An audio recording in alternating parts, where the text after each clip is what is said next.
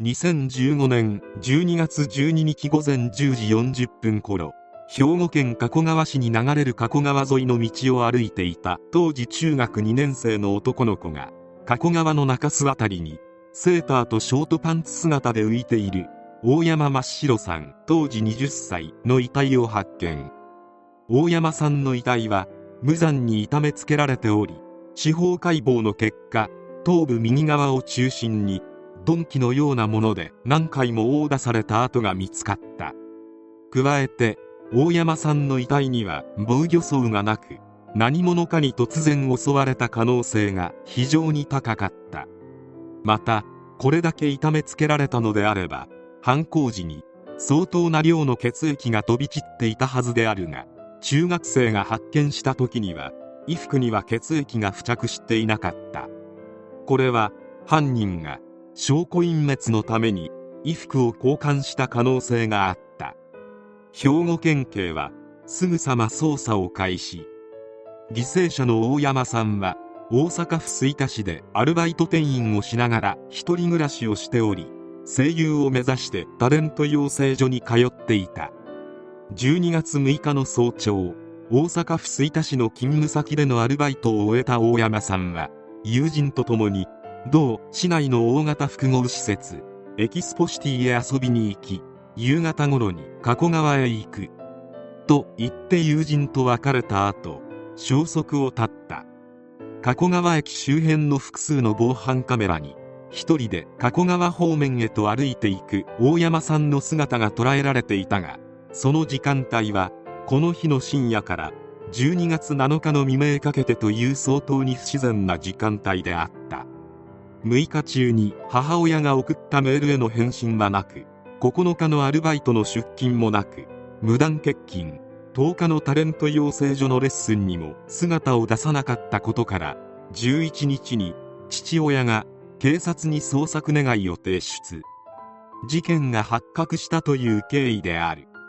警察の調べにより大山さんが元交際相手の男性との間に金銭トラブルを抱えていたことが判明。また2015年4月以降大山さんが複数回に分けて自身の金融口座から約100万円を引き出していた。大山さんの自宅にもそのお金は残されていなかった。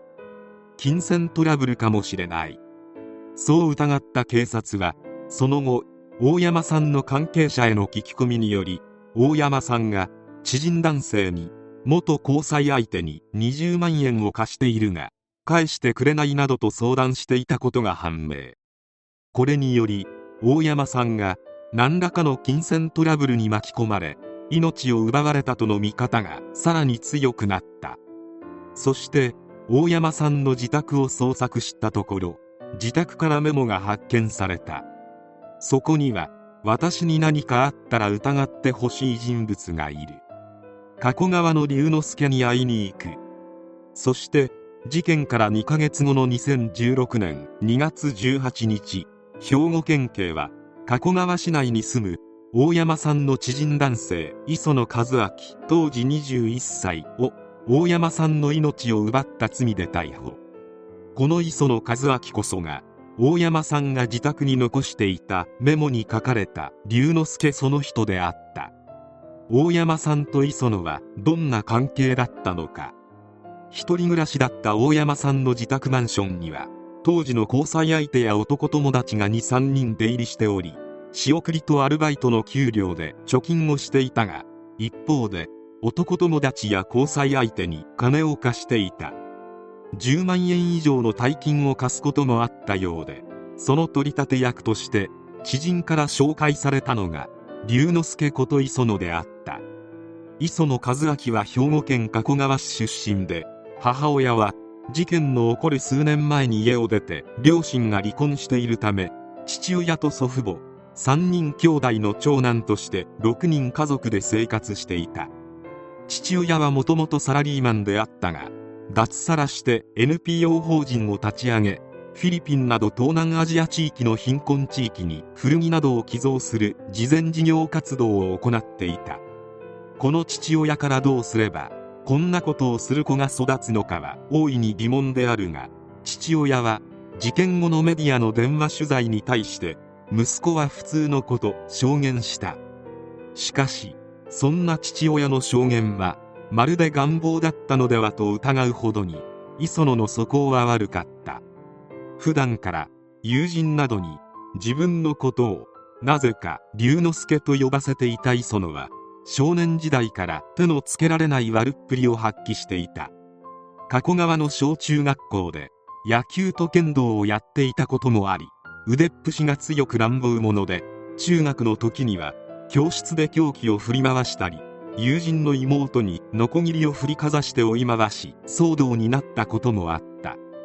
そのうち不登校になり定時制高校もすぐ辞めバイクばかり乗り回していたという。磯野和明は中学校時代に教師に暴力を振るい保護社会で問題児として取り上げられたこともあり万引きでも何度か補導されたこともある。2013年頃からは食料品店でアルバイトとして働いていたが上司によれば多少やんちゃなところはあるが不満もあまり言わず働いてくれ無断欠勤もなかったという。そんな磯野を友人らの借金の取り立て屋として雇った大山さん。そもそも関わってはいけない人間であったのだが取り立てをしていくうちに予想通り最悪の結末を迎えていくことになる。大山さんから借金の取り立てを頼まれた磯野は張り切って交渉にあたり返済の約束を取り付けた。ところがその中にいた人物から大山さんにとっては人に触れられたくない交友関係の話を聞かされた。大山さんの弱みを握った磯野はそこで一転大山さんを脅しにかかった。そして事件のあった12月大山さんは100万円以上を預金口座から下ろし磯野に渡していた。消えた大金は磯野の手に渡っていたのであった。裁判にてそのお金はどうしたのかと問われるとバイクの購入と改造費用に使ったと供述。